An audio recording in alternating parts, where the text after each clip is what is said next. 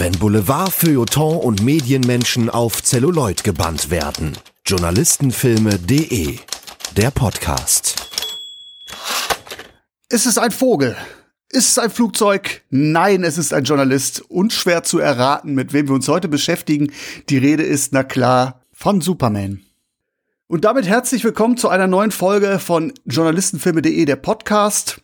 Wie gesagt, heute geht es um Superman und äh, wie immer, wenn es um Superhelden geht, muss man natürlich berücksichtigen, dass es einen ziemlichen Wust an Geschichten und Story-Arcs gibt. Das ist eigentlich kaum zu überblicken. Erst recht, wenn wir über den wohl berühmtesten Superhelden aller Zeiten sprechen. Aber was man natürlich sagen kann, Common Sense ist, wenn man von Superman spricht, dann wohl der journalistische Hintergrund der Figur. Superman arbeitet im Alltag unter seiner Tarnidentität Clark Kent für den Daily Planet. Das ist die wichtigste Zeitung seiner Heimatstadt Metropolis. Und der Job als Reporter bietet ihm natürlich die Möglichkeit, immer dann an Ort und Stelle zu sein, wenn er gebraucht wird. Ja, und äh, bekannt ist auch wohl äh, fast ebenso bekannt wie der Man of Steel ist seine Kollegin beim Daily Planet Lois Lane, die in Superman verschossen ist aber von seinem tollpatschigen alter Ego Clark Kent, zumindest im Film, nicht so viel wissen will. Darüber hinaus, was erfahren wir eigentlich aus den Superman-Filmen und ähm, das Verständnis von Journalismus? Das ist die zentrale Frage, die wir uns heute stellen wollen. Natürlich mache ich das nicht alleine. Ich habe mir fachkundige Unterstützung von einem echten Comic-Nerd geholt. Ist es ein Vogel? Ist es ein Flugzeug? Nein, es ist Burkhard Asmuth von comicstation.de. Hallo Burkhard. Hi Patrick. Ja, Vielen Dank erstmal für die Einleitung. Äh, tolle Einleitung. Äh, ja, spannendes Thema. Hattest du denn Superman auf dem Schirm als Journalisten, als ich dich da mal drauf angestoßen habe? Ist der so als Journalist in deiner, in deiner Erinnerung gewesen? Ähm, ja, schon. Also, also Comic-Helden und Journalismus habe ich natürlich gerade in Vorbereitung jetzt auf die Folge mir nochmal näher angeguckt. Ist halt immer ein wichtiges Thema, weil es wahrscheinlich auch sehr leicht zu erklären. Ne? Also wenn du irgendwie einen Fall klären willst als Superheld, ist ja der Journalismus oder auch was ja auch so eine Art äh, eine Alternative zum Journalisten ist es ja auch gerne in den Comics äh, der Privatdetektiv oder der Ermittler, ne? sowas wie Batman zum Beispiel. Äh, ja. Das sind ja auch eigentlich so journalistische Tugenden, die danach verfolgt werden und werden wir gleich auch nochmal bei der Besprechung des Films ja auch, glaube ich, deutlich nochmal herausarbeiten können. Aber klar, Clark Kent äh, ist Journalist, wobei ja, man will nicht zu viel vorwegnehmen vielleicht, aber es ist tatsächlich so, so eine Sache, ne, äh, also alles rund um den Daily Planet ist dann irgendwie schon sehr präsent, aber die journalistische Arbeit von Clark Kent ist dann halt eher zweitrangig. Wie du schon gesagt hast, Louis Lane ist da, glaube ich, die wesentlich stärkere Persönlichkeit in dem Thema. Genau, also das ist auch mein Eindruck, dass es durchaus auch in äh, Vergessenheit geraten kann, dass Clark Kent ein Journalist ist. Zumindest aus dem, was wir uns heute mal so angucken wollen. Was darüber hinausgeht, dafür habe ich dich ja auch gezielt eingeladen. Äh, Burkhard, du bist äh, Gründer des Blogs comicstation.de und äh, vielleicht magst du mal ganz kurz äh, ein bisschen was zum Hintergrund erzählen. Worum geht's auf comicstation.de? Genau, also Comic Station ist tatsächlich, also Comics sind echt eine große Leidenschaft von mir, seitdem ich lesen kann. Also ich habe immer noch diese kleinen äh, DIN A5 Taschenbücher von Marvel, diese gelben, wo vorne sogar noch, also der, der deutschen Ausgabe noch so da der Aufkleber drauf ist, äh, bekannt aus der RTL-Serie. Also die Ach, ganz cool. alten Dinger. Äh, genau, und dann habe ich halt irgendwann gedacht, weil ich halt immer, also ich bin halt wie ich sehr gerne Blogger und dann dachte ich mir, okay, warum nicht über das schreiben, was du gerne liest? Und bin da sehr dankbar auch über die Kooperation mit Panini, die ich immer mal wieder habe. Das heißt, Rezensionsexemplare geschickt bekommen. Das ist also auch so ein Ding, ne, mit sich ein Hobby quasi ein bisschen äh, günstiger zu machen. Und dann schreibe ich halt über die Comic-Hefte, die mir gefallen. Das mache ich eigentlich ausschließlich. Also im Blog selber sind eigentlich nur Comic-Hefte vertreten mit einer Rezension, die ich mag. Also was ich nicht gut mhm. finde, darüber schreibe ich auch nicht. Du bist und jetzt auch keiner, der jetzt der Aktualität hinterherhecheln muss, oder? Genau, gar nicht. Ich lese eigentlich, genau, ich lese eigentlich überhaupt keine Reihen. Also, ne, viele Comic-Fans werden jetzt auch sagen, oh Gott, was für, ist kein richtiger Fan. Ja, ist dann auch in dem Sinne so. Also, ich lese jetzt keine Reihe, so Band 1, 2, 3, 4, 5, sondern bin halt eher so jemand, der Sammelbände liest oder jetzt, wie auch später in dem Comic, äh, die große Beichte über Superman, der sich so einzelne Events dann rausnimmt, die er einfach spannend findet. Äh, genau, neben den Comic-Heften kümmere ich mich eigentlich auch um den Blog immer mal wieder um die Comic-Verfilmungen, egal ob es jetzt Serien oder äh, ob es Filme sind. Ein bisschen Merchandising ab und zu, wenn ich irgendwelche spannende Nerd-Sachen finde oder aber auch Spiele, die sich auf die Comics beziehen. Äh, da bin ich eigentlich ziemlich flexibel, also alles so Marvel, DC, aber auch so ein paar kleine Nebensachen. Ich habe vor kurzem, war so um halt weg von diesem Comic Mainstream, wenn man ihn so bezeichnen möchte, habe ich zum Beispiel einen großen Artikel über die Charlie Chaplin Biografie geschrieben, der auch als Comic rauskam. Also ich bin da schon sehr mhm. vielseitig interessiert in dem Thema, würde ich sagen. Ja, das, das finde ich auch ganz gut. Ich bin ja jetzt auch kein regelmäßiger Comicleser, eigentlich überhaupt nicht. Ich nähere mich dem Thema eigentlich immer über Filme. So, und äh, bei dir habe ich so das Gefühl, da muss ich jetzt nicht irgendwie äh, so immer up-to-date sein. Dadurch, dass ich weiß, dass du so die Rosinen dir rauspickst, kann ich mir sicher sein, okay, da ist äh, sowas kuratiertes und das reicht mir dann auch, was ich wissen möchte. So, da habe ich immer so das Gefühl, okay, äh, das sind so die die Fixpunkte, die kann man sich angucken und äh, das ist äh, ein Blick wert. Ja, so versuche ich auch immer zu kommunizieren, wenn ich in irgendwelchen Gruppen so sehe, ja, was ist denn hier zum Einstieg gut oder so, oder wenn jemand sagt, er steht irgendwie auf die Geschichten, die müssen irgendwie, keine Ahnung, die müssen meinetwegen ein bisschen gewalttätig sein, äh, gesellschaftliche Probleme beleuchten, nur zur Unterhaltung, dann kann ich dem quasi aus diesem Portfolio an Rosinen einfach mal was empfehlen, gerade für Comic-Einsteiger. Das finde ich halt auch immer so ziemlich spannend. Also wenn es halt so, das ist ja meistens so im persönlichen Gespräch oder im Social Media, wenn einer sagt, ne, ich habe lange keine Zeit mehr gehabt, würde mal was zum Einstieg gerne wieder haben dann fragst du dir so zwei, drei Fragen und dann gibst du ihm einfach was zum Einstieg und was du weißt, dass es dir gefällt und dann vielleicht auch ihm gefällt. Deswegen, genau, bei mir auf dem Blog kann sich jeder eigentlich mal umschauen und will schon irgendwas Passendes finden. Auch wenn es wirklich schwer Batman-lastig ist, aber das ist halt tatsächlich so, wenn ich einen benennen müsste, ist es tatsächlich Batman. Wie hältst du es denn mit Superman? Grundsätzlich. Ja, das ist halt auch so ein schwieriges Thema. Also, wie gesagt, das äh, war jetzt echt mal wieder cool, diesen alten Film sich angeschaut zu haben.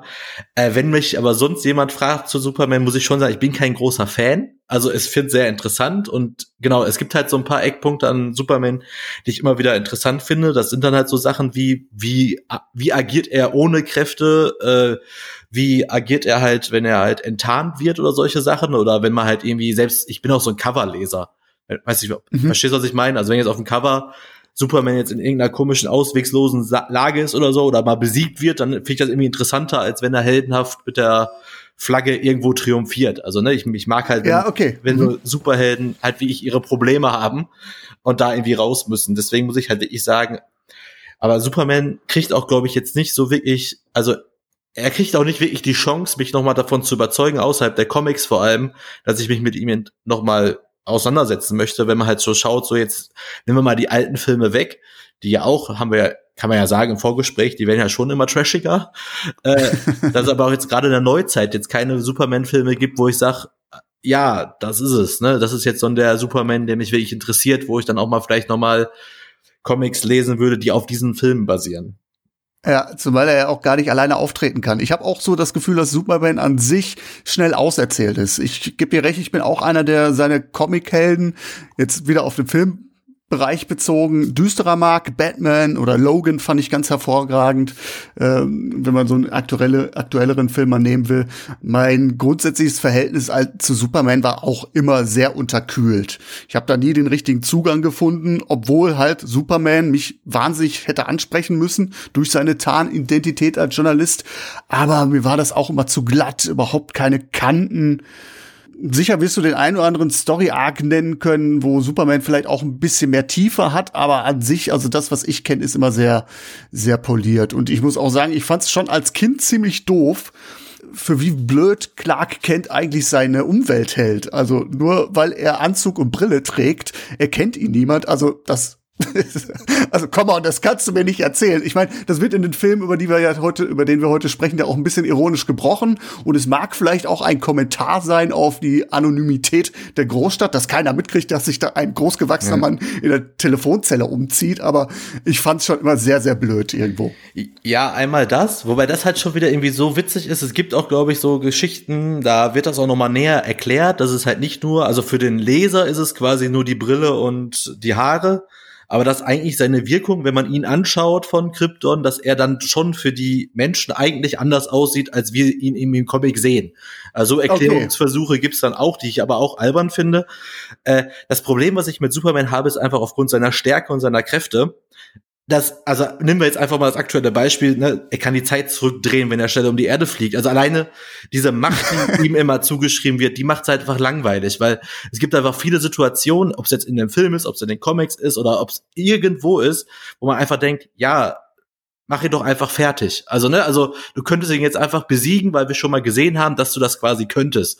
Und deswegen, anders als andere Superhelden, hat er einfach keine wirklichen Schwachstellen, bis auf so ein bisschen Kryptonit, aber eigentlich, wie gesagt, er ist mir für einen Superhelden einfach zu stark. Ja, es ist wirklich auch der klassische Deus Ex Machina. Gerade wenn wir jetzt über den äh, Film, über den wir heute reden wollen, reden, äh, die Erde zurückdrehen, da hätte auch einfach Gott mit dem Finger schnippen können. Das ist tatsächlich so, ja. Genau, deswegen, das war immer so, dass ich fand ihn immer zu stark. Also ich habe ja gesagt, ich brauche einfach, ist so diese klassische Erzählung, irgendwie der, der Held muss mal am Boden liegen und dann wieder auferstehen. Und das ist halt, bei Superman ist es meistens dann viel zu überzogen äh, wie wir es ja auch aus dem äh, Justice League-Film zum Beispiel kennen. Deswegen ist es genau, wie du sagst, es ist mir einfach, das spricht einfach nicht an, das ist einfach zu mächtig. Aber wollen wir die Superheldenkräfte mal ein bisschen beiseite lassen? Wir wollen ja dem Journalisten im Superhelden auf den Zahn füllen. Dafür wollen wir halt auch versuchen zu erörtern, warum Clark Kent eigentlich den Journalismus als Deckmantel verwendet und das dann auch exemplarisch äh, in einem Film äh, mal exerzieren. Wir sind ja immer noch hier bei journalistenfilme.de. Und zwar haben wir uns auf den Ur-Superman mit Christopher Reeve eingeschworen. Ich finde, das ist ein spannender Beitrag, äh, weil er irgendwo so eine Origin-Story zeigt. Aber nicht nur das, es ist halt eine Comic-Verfilmung aus einer Zeit, in der an ein MCU nicht zu denken war. Ne? Also es, Comics waren zu dem Zeit eigentlich Kinderkram. Und dann kommt aber Ende der 70er so eine Big-Budget Hollywood-Produktion um die Ecke, die unter anderem einen Marlon Brando mit dabei hat, Gene Hackman, äh, das ein Gesicht eigentlich vom, vom New Hollywood war. Also das ist ja äh, absolut wahnsinnig, wie das auf einmal so auf dem Tableau kommt. Und deswegen fand ich den halt wahnsinnig interessant. Gleichzeitig sagte ich aber auch, es gibt ja so wahnsinnig viele Filme. Wenn wir die alle besprechen wollen, dann sind wir äh, wahrscheinlich übermorgen noch nicht fertig. Ähm, ich weiß nicht, ich bin jetzt auch erst zum ersten Mal drauf gestoßen. Wusstest du das, dass es vor Superman mit Christopher Reeve schon drei Realverfilmungen gab? Ich kenn's von Internet-Memes, dass es da gibt's irgendwas ziemlich Schlechtes auf jeden Fall. Also ja, habe ich schon mal von gehört, aber ich kenne die alle nicht. Nee. Also es gibt drei Filme, äh, Superman hierzulande im Netz der schwarzen Spinne von 48, Atom Man vs. Superman von 1950 und Superman and the Mole Man von 51. Also war mir vorher auch gar nicht so bewusst. Gut, ich bin jetzt wie gesagt auch nicht der größte Superman-Konnoisseur, aber ich hätte immer gedacht, Christopher Reeve, das wäre der Ur-Superman gewesen. Das hätte ich jetzt aber auch gedacht. Ja, ist für mich so ein bisschen wie bei Dracula, Bello Lugosi, der Superman schlechthin. Ne? Und deswegen glaube ich, ist das ganz gut, wenn wir uns den mal vornehmen, weil ich glaube auch, dessen Bild ist auch das, was am stärksten verankert ist im kollektiven Gedächtnis. Das auf jeden Fall. Also vor allem, ja, vor allem halt noch mit dem, was halt mit Christopher äh, Reeve dann noch passiert ist, ne, mit seinem Unfall, äh, was ja dann auch noch mal das Ganze, glaube ich, noch mal sehr verstärkt hat, dass es bis heute so präsent ist. Ne, das Stimmt.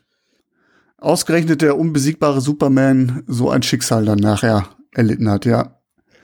Es gehört auch zum, zur Folklore dann, ja ich will zumindest kurz anteasern, dass äh, auch wenn wir die Filme hier, die weiteren Filme, Superman 2 bis 4, Superman Returns und auch die neuen Verfilmungen ähm, nur zwischendurch mal anreißen, aber nicht wirklich behandeln wollen, ähm, weil das würde den Rahmen sprengen. Ich kann aber versprechen, auf journalistenfilme.de werde ich nicht nur den 78er Superman fliegen lassen.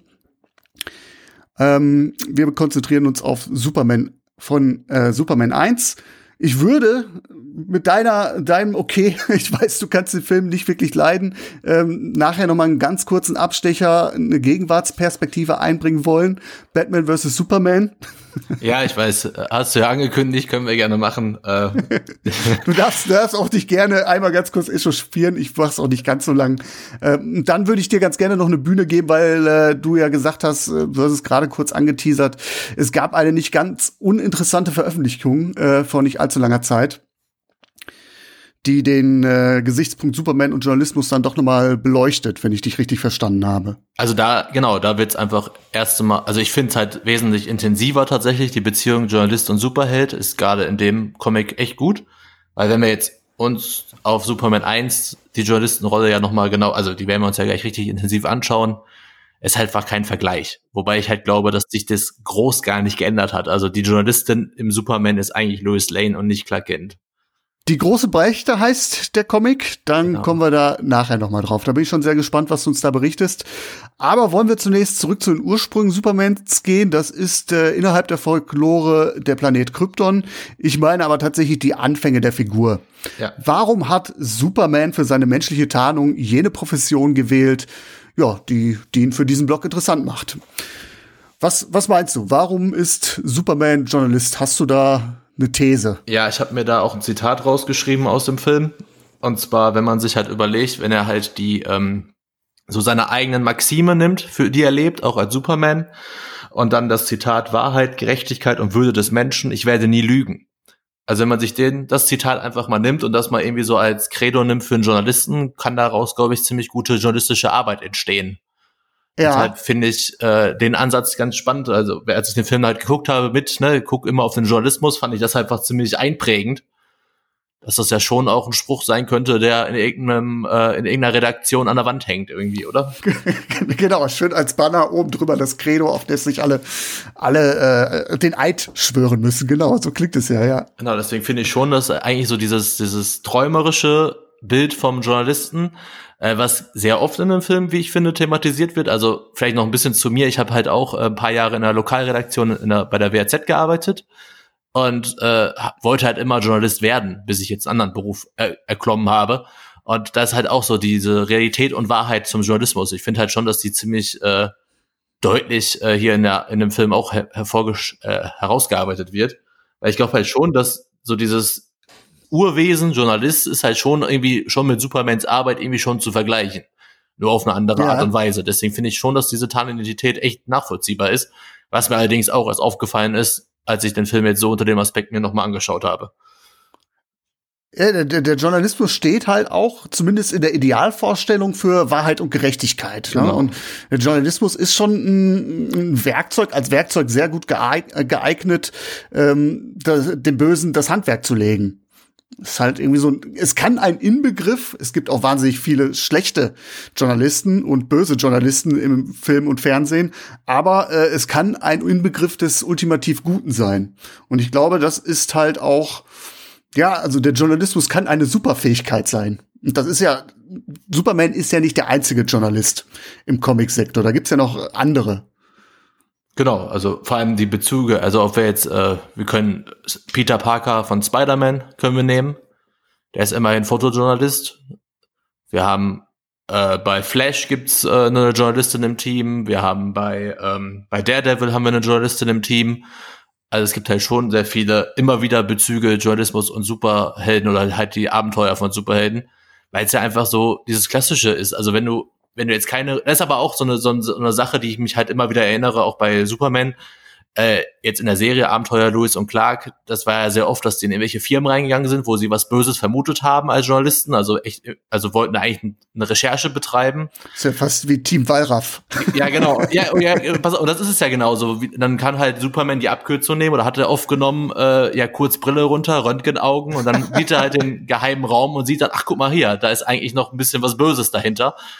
Oder ähm, da ist halt mal eine Bleimauer und da kann er nicht reingucken. Da muss man da halt nochmal spezieller nachgucken. Aber das ist halt genau das, was ja, was wahrscheinlich auch der Grund ist, warum der Journalismus halt, ne, wie ich ein sehr tolles Thema ist für einen Superhelden, weil er halt so erstmal, ohne den direkt zu bekämpfen, erstmal ermitteln kann, erstmal recherchieren kann es ist irgendwie so die perfekte Nebenberufung für einen Superman, ne? Oder für einen Superhelden. Wenn äh, muss ja auch irgendwo seine Miete zahlen, ne? Also es ist immer, wird ja nicht so wirklich behandelt, aber äh, ich glaube nicht, dass Superman äh, umsonst in Metropolis wohnt. Kann ich mir kaum vorstellen. Ne? Und da passt es wirklich wie, wie Arsch auf Eimer, wie man so schön sagt.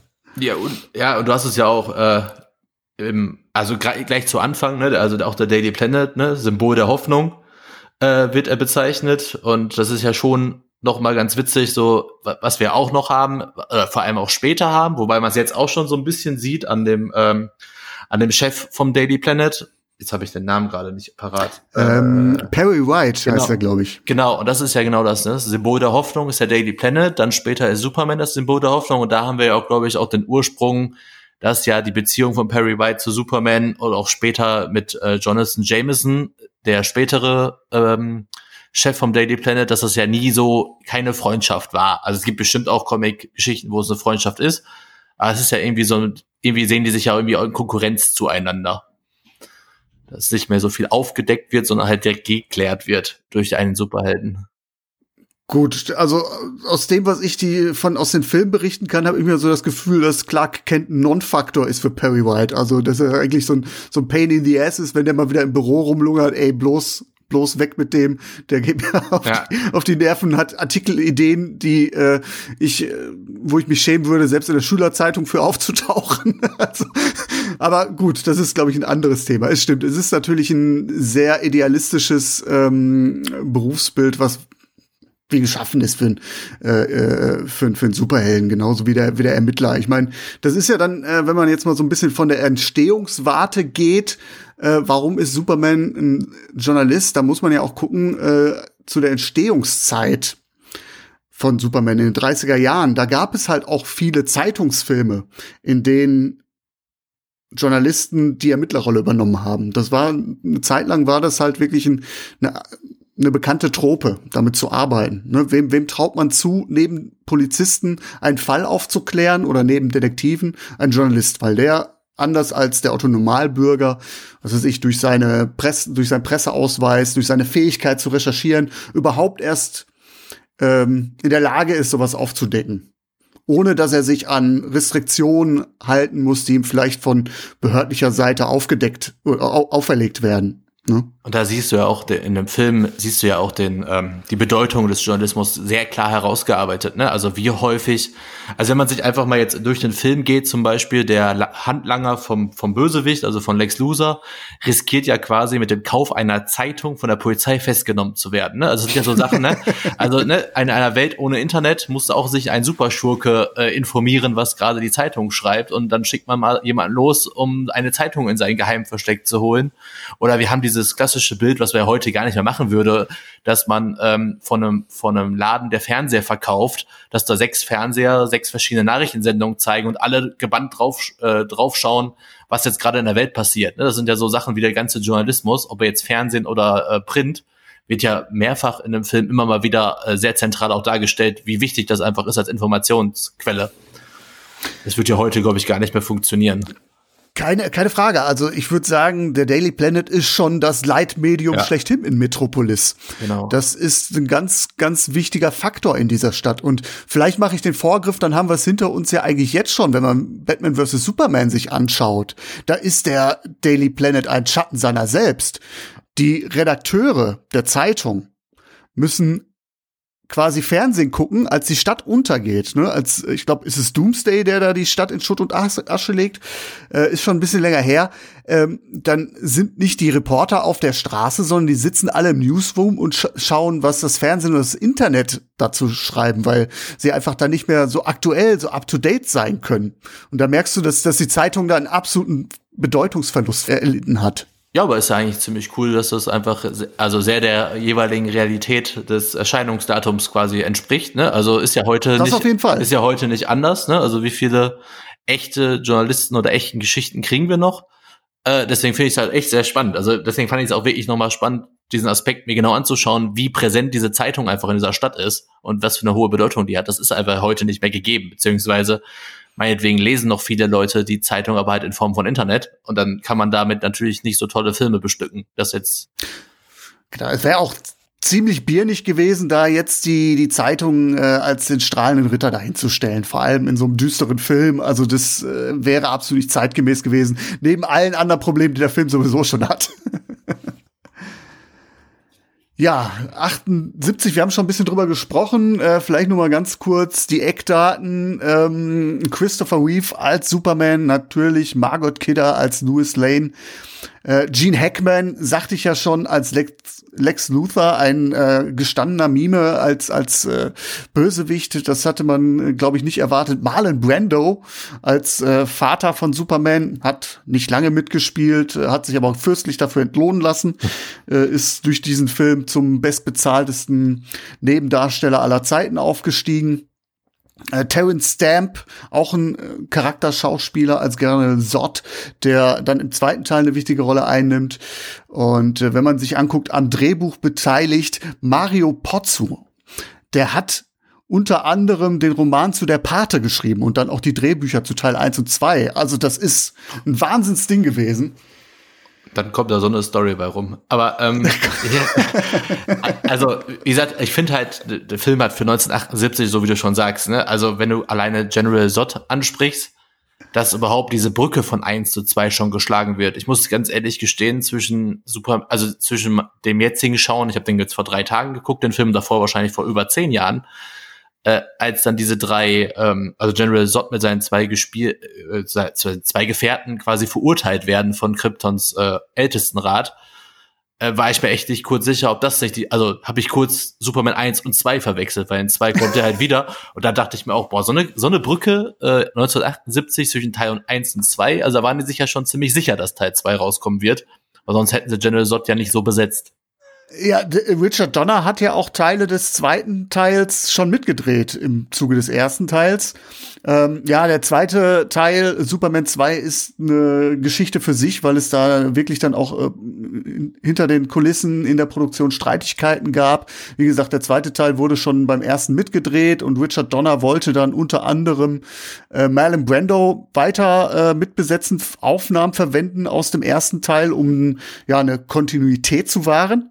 Und die Produzenten haben gesagt, nee, ist nicht, der ist so teuer, der Mann, das geht nicht. Und die haben sich zerstritten, dann kam ein neuer Regisseur und das, also das, das siehst du in diesem Film ja dann auch eigentlich dann nochmal an in der Kinofassung. Also das ist wirklich ein Thema für sich. Äh, aber es stimmt schon, äh, das ist ein riesengroßes, äh, also es ist wie so ein Story-Arc, der da schon aufgemacht wird und plötzlich dann überhaupt keine Rolle. Du fragst dich beim, beim Gucken, was sollte das jetzt eigentlich? Genau, und das ja, ist dann quasi so der erste Versuch eines Kino-Universums rund um Superman gewesen. Und das schon 78. Stimmt, stimmt, ja. Also finde ich schon, äh, erstmal halt so ein bisschen weiterdenkt, finde ich halt schon immer ganz cool, weil ja auch wie ich, also so ein bisschen ist ja auch offenes Ende, würde ich mal sagen, ne? wenn Louis so ahnt, dass es ja sein, dass Clark ja Superman sein könnte und so, das ist ja schon irgendwie alles sehr gut gemacht. Auf jeden Fall. Wie fandest du denn grundsätzlich den, also wenn wir schon jetzt so bei der Bewertung sind, den Film insgesamt, jetzt beim Schauen nach zehn Jahren wieder? Also ich finde schon, dass der Film seine Stärken hat. Also wenn wir jetzt halt Krypton als Ursprung nehmen, also erstmal geht Krypton kaputt, dann muss, muss Superman auf die Erde und diese ganze Origin Story zum Beispiel, also Kindheit und Jugend, ne, ob es jetzt ist am, am Anfang, äh, wie er quasi auch so ein bisschen sich ja zurückhalten muss in, im Teil des Footballteams, wo er da irgendwie nur für die äh, Klamotten zuständig ist und die Sachen so wegräumt. Klar, ne, das wichtige Gespräch mit seinem Vater, was ja dann auch, wie ich, äh, auch so die Grundfesten sind seines Denkens dann irgendwie später. Äh, dann der Abschied von zu Hause, dann Festung der Einsamkeit, wo er dann die Lehren von seinem Vater aufnimmt. Äh, da habe ich mir auch mal zwei rausgeschrieben, die ich auch in Beziehung zum Journalismus setzen würde. Ne, dein Vorbild soll die Menschen anregen, ihr Leben zu ändern, ne, wenn man mal so ein bisschen drüber nachdenkt. Oder einfach mhm. auch so ein bisschen, also jetzt ein bisschen überzogen, aber und den Menschen zu dienen. Also eigentlich ja schon, wenn man ne, so Geheimnisse aufdeckt als Journalist, finde ich schon, dass man es halt in übertragenen Sinne ein bisschen machen kann. Das ist eine pathetische Auslegung, aber ja. nicht unüblich in Journalistenfilmen, ja. Genau. Mhm. Und deswegen fand ich halt ganz cool, dass halt selbst diese ganze Erziehung von ihm, wenn er da äh, 17 Jahre in der Festung der Einsamkeit sich auf sein Leben als Mensch vorbereitet, ganz wichtig. Also ich habe auch Positives zum Film zu sagen, so ist es nicht. Also ich finde, selbst für 78, wenn die Entstehung, also diese Festung der Einsamkeit aus dem Eis kommt, ist das nicht schlecht gemacht, würde ich mal behaupten. Du, ich war eigentlich ziemlich begeistert von der Tricktechnik für ja. 78. Auch der Planet Krypton mit dieser Miniatur, das hat so ein bisschen, ich glaube, das ist ja so eine Kerbe so Star Wars, ne? Ich glaube, der erste Star Wars ist ja auch so um den Dreh erschienen genau. und es sieht also für, für damalige Verhältnisse sehr plastisch und sehr, sehr überzeugend aus, finde ich schon. Und was ich sehr beeindruckend fand, ist tatsächlich der Soundtrack. Also wie viele sehr emotionale und eigentlich auch wichtige Szenen im Film, nehmen wir jetzt zum Beispiel den Tod von, äh, von von Kent, also von seinem Vater, von seinem irdischen, äh, irdischen Vater, sagen wir mal, zum Beispiel, oder halt auch seinen Auszug und so. Es sind sehr viele Szenen, die komplett ohne Dialoge auskommen und nur mit dem Einsatz von Musik und Bildern und ein bisschen Mimik mhm. klarkommen. Das fand ich schon sehr beeindruckend. Also der Film ist jetzt, ich würde nicht sagen, dass, also der wird einfach gegen Ende hin wird er einfach ein bisschen bisschen wir, aber ich finde halt so die ersten, ich habe mal nachgeguckt, so die ersten 48 Minuten, bis er quasi beim Daily Planet ankommt, sind eigentlich die besten vom Film für mich. Äh, witzig, ich habe hier nämlich auch stehen, circa 50 Minuten später, ja, ja, da, das ist schon eine kleine Zäsur, das stimmt.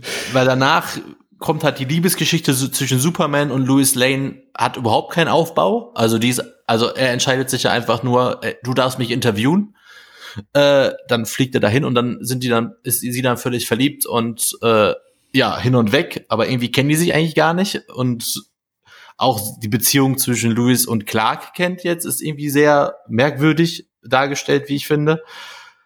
Und ja, also ich finde halt bis, ja, bis, zum Daily Planet finde ich den Film eigentlich sehr gelungen und dann wird's echt ein bisschen, bisschen, ja, bisschen skurril. Also dann ich habe tatsächlich, also ist kein, also ich habe, weil ich mir halt Notizen gemacht habe während des Films, habe ich manchmal wirklich den Film wieder zurückgespult, weil ich dachte, habe ich jetzt irgendwas verpasst? Also habe ich jetzt irgendeine Szene vergessen? Weil ich dachte, da muss ja noch irgendwas fehlen an Aufbau oder so. Und deswegen ist es halt nicht, also dachte ich so, jetzt kann ich, bin ich einfach nicht in der Lage, Notizen zu machen und diesem Film zu folgen. Und äh, nee, also da kommt halt, äh, ja, da sind so ein paar Sachen, da fehlen einfach in meinen Augen ein paar Szenen. Oder vielleicht, weiß ich nicht, vielleicht wäre ja sonst, ich fand ja auch die Filmlänge für einen Film. Also du bist da wahrscheinlich mehr so der Experte, wenn du besser mehr so ältere Filme anguckst, aber ich fand halt so die Spieldauer von zwei Stunden und noch ein bisschen war ich jetzt nicht so, also fand ich schon auch sehr lang. Hat mich auch dann überrascht, als ich dann tatsächlich auf das Cover der, der Blu-ray geschaut habe. Ich hätte jetzt gesagt, das wäre so schlanke 90 Minuten, aber das ist, das, das ist ja auch das, was mich so, er, was so in dieses Bild, was sich da mir eröffnet, wirklich passt. Auch noch die Länge zu dem ganzen Budget und zu dem zu der Besetzung, das ist äh, unglaublich. Man hat wirklich, man spürt, wenn man diesen Film sieht, immer noch heute finde ich, dass das für die Zeit was ziemlich Neues war. Ja. Natürlich wird man heute äh, die Hände über den Kopf schlagen, wenn man sich die wirre Story anguckt, die du jetzt gerade schon angedeutet hast, oder die Tonalität, ne? also das ist schon alles irgendwie sehr infantil. Ne? Also wenn du heute so eine Comic-Verfilmung abliefern würdest, äh, könntest du dich wahrscheinlich nirgendwo mehr blicken lassen. Aber im Kontext der Zeit, der Entstehung, finde ich den immer noch sehr, sehr charmant. Er hat, wie gesagt, auch seine Schwächen im Mittelteil, finde ich auch, da äh, da hängt er wirklich wie so ein Hängebauchschwein so durch. Ähm, zum Schluss wird das dann natürlich noch mal ein bisschen epischer wieder. Ähm, und da geht die ganze Chose dann in Ordnung. Äh, aber ich war tatsächlich echt wahnsinnig überrascht, was, was da eigentlich, was, was, was für ein Klopper das eigentlich ist für diese Zeit. Ja. Aber wenn wir jetzt gerade selber, wir haben ja beide anscheinend in den Notizen stehen, 50 Minuten Daily Planet, aber was man dann halt sieht, finde ich halt wie ich als äh, ja, mit dem ehemaligen Traumjob als Journalist fand ich halt wirklich, also dieses, diese Darstellung der Redaktion ist ja wirklich, äh, ja, also das, das ist aber tatsächlich dann irgendwie eine Vorstellung von der Redaktion, die mich entweder extrem geprägt hat oder du als jetzt Experte für Journalistenfilme, die halt einfach so häufig genauso dargestellt wurde in den Medien, dass man einfach glaubt, dass eine Zeitungsredaktion so funktioniert und so aussieht. Also dieses hektische, laute, jeder kriegt, oder auch dieses, dieses klassische, der Chef versammelt seine äh, Journalisten alle in, im Büro und sagt so, ich brauche jetzt hier alle alle Informationen über Superman, du besorgst mir das. Dann sagt er auch irgendwie so, ja und stellt die wichtigen Fragen und dann so, ne, wer ist Superman, was macht Superman? Also so die klassischen W-Fragen, die eigentlich ja gestellt ja. werden sollen, die sich ja massiv von den Fragen unterscheiden, die Louis Lane dann Superman stellt später im ersten Interview. Äh, Die habe ich übrigens mal rausgeschrieben, falls du die noch mal hören möchtest. Oder sehr gut, die, die hören wir uns gleich mal an, auf jeden Fall. Ich habe hab alle Fragen, die Louis äh, an Superman stellt und man muss sich ja vorstellen, da kommt jemand, der fliegen kann, der irgendwie super stark ist und das sind so die ersten zehn Fragen, die sie ihm stellt. Äh, das ist schon wirklich, wirklich also wie sie überhaupt dargestellt wird, also wenn wir noch mal, also wenn wir jetzt echt beim Journalismus sind, ne, das ist das ist eine Frau, die in den Comics später mehrfach den Pulitzerpreis gewinnt, ne? Also ist eine weltweit anerkannte Top-Journalistin, wenn nicht sogar die beste oder die bekannteste Journalistin, die es da gibt, also in der Welt. Und die fragt halt fünf oder sechs Mal in einem Film, wird die vom vom vom White in Sachen Rechtschreibung korrigiert. Wie schreibt man Massaker? Das ist, glaube ich, die erste Frage, die sie stellt. Ja, das sind so Sachen. Also, ich finde, die ist ja an sich ist sie sehr charmanter in dem Film, aber die trifft, also wenn du den Film halt dann guckst und kennst irgendwie nichts davon, denkst du, okay, die macht da irgendwie sehr leidenschaftlich engagiert ihre Arbeit. Aber also ständig diese Fehler und dieses, ja, wie schreibt man das? Und wenn, wenn sie ja sagt, na hier, da fehlt noch ein Wort und sowas, wo du denkst so, das ist, also wie gesagt, es wird später wird das die erfolgreichste Journalistin aller Zeiten. Und äh, ja gut, jeder fängt mal klein an, aber. Ja, Moment.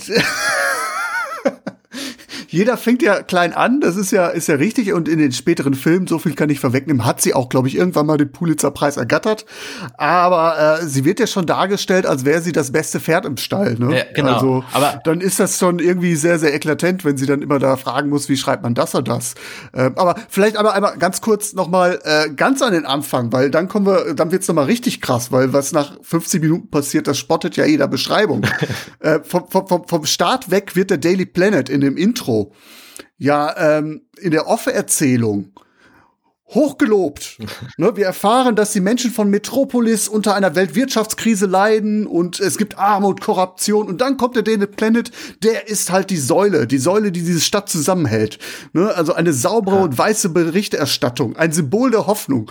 Und dann kommst du da 50 Minuten später in diese Redaktion rein und dann die, also das erste, was du hörst, ist, wie schreibt man eigentlich Massaker? Ja, also, also wirklich, das sind so Sachen, also also, äh, weil, wie gesagt, wenn man den Film halt wirklich so guckt, ne, also sagen wir mal so in deinem Auftrag den guckt, ne, achte auf den Journalismus und dann kommt, also auch sehr, sehr, äh, steigt er aus dem Taxi aus, man sieht von hinten eine riesen Aufnahme, dieses riesen Gebäude und denkt sich so, jetzt geht er in die Zeitung, jetzt muss er aufpassen. Das, das ist ja auch, glaube ich, ein echtes Gebäude in New York, da sitzt auch, glaube ich, oder ja. saß eine Zeitung drin ja. mit diesem, also das sieht ja auch schon mächtig aus, so à la Trump, äh, Trump Tower so ein bisschen, ne? Ja, und dann zück, zück ich hier so meinen Stift für Notizen und dann kann ich gar nicht mitschreiben, weil ich mir denke so, ach Gott, oh Gott, oh Gott. Also ich so dieses hektische, laute Papier hin und her geschmissen und äh, das ist schon echt diese Redaktion, aber es macht auch irgendwie Bock. Also es hat entweder, ich sag ja, das hat mein äh, mein Bild des Journalismus hat, das muss so geprägt sein, weil ich weiß halt genau, dass ich das damals selbst in der Lokalredaktion in Essen-Kettwig habe ich das so erwartet. Also ich dachte wirklich, ich da reinkomme, so jetzt geht's los, ja. Und naja, war nicht ganz so. es ist tatsächlich ein sehr amerikanisches Bild. Dieses Großraumbüro, ja. wo alle telefonieren und alles irgendwie äh, sehr, sehr wild ist. In den Redaktionen, die ich in denen ich gearbeitet habe, ja, da gibt's natürlich auch zentrale Räume und es kann lauter werden, aber es gibt dann schon so, so seine Inseln, wo man sich äh, zurückziehen kann. Ne? Und natürlich gibt's dann auch durchaus mal Redaktionskonferenzen, die ein bisschen fluffiger sind, aber das ist natürlich ein sehr schmissiges Bild vom Journalismus. Und dann ist ja auch das, wenn wir jetzt so ein Perry White daneben stellen. Ne? Wir haben vorher die Hoffnung für Metropolis und äh, was er dann von sich gibt, so irgendwie von wegen, äh, sie schreibt ja, äh, wo sie fragt, wie schreibt man Massaker? Der Artikel, den sie dazu schreibt, heißt Ode an den Frühling. Ja. Und du denkst dir, was, was verzapft die da? Und Perry White ist aber voll angetan, weil er sagt nämlich, ja, äh, Louis Lane, die weiß, was eine gute Story braucht. Sex Gewalt und einen äh, ethischen Standpunkt. Ja, das haben wir später, das, das, haben wir ja später nochmal. Also, ne, wenn wir gleich nochmal das Interview mit äh, zwischen Louis Lane und Clark Kent nehmen, da ist die Überschrift später ist ja I spent the night with Superman.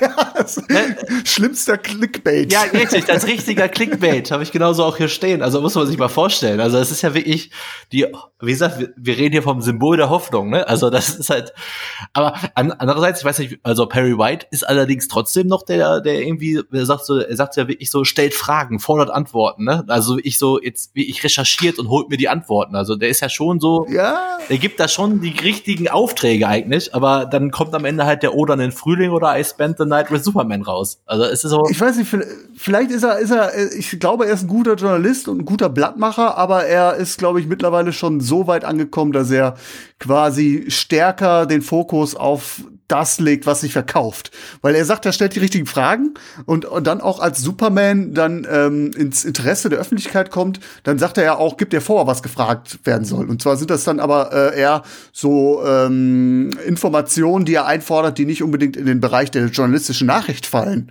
Ne? Hat er eine Freundin? Welches Baseballteam unterstützt er? Also das ist ja dann wirklich ein, ein, ein Klatschblatt, was ja. er da eigentlich führt. Mehr ist es nicht. Genau, aber genau, aber beim zweiten Mal macht er tatsächlich auch so, wo kommt er her, was kann er, was macht er, was will er? Das sind dann doch wieder die guten Fragen, aber irgendwie vermischt sich das. Ja, gut, ein bisschen aber, Basics braucht man schon. Ja, genau, aber das ist irgendwie so, ja, aber es ist aber auch, glaube ich, genau das, was du auch, wenn du so selbst das für Tonalität her des Films, äh, du hast auf der einen Seite diese starke Besetzung, äh, du hast diese richtig guten Effekte, aber dann diese Story, die halt sehr viele ich glaube, das kann das nicht so ein bisschen an dieser Mischung an Zielgruppe liegen, also dass du also die haben, das ist ja schon irgendwie von der Story her eher ein Kinderfilm, aber von der Aufmachung her schon was ganz Großes. Und irgendwie finde ich halt schon, ich glaube, vielleicht in einem anderen zeitlichen Kontext hat man darüber vielleicht noch wie ich gelacht. Also, ne, wenn, wenn so Fragen gestellt werden. Und heute aus dem Boulevard wissen wir, dass das leider die Realität ist, wie heute Zeitungen gemacht werden. Ich weiß nicht, ob ich da jetzt zu viel reininterpretiere, aber ja, ich, ich bin ja auch einer, der dazu neigt, überinterpretieren. Ähm, ich habe nämlich auch überlegt, ist es vielleicht auch eine Satire so ein bisschen? Genau, ja. Weil wir sind ja irgendwie 78, wir haben zwei Jahre davor die Unbestechlichen gehabt.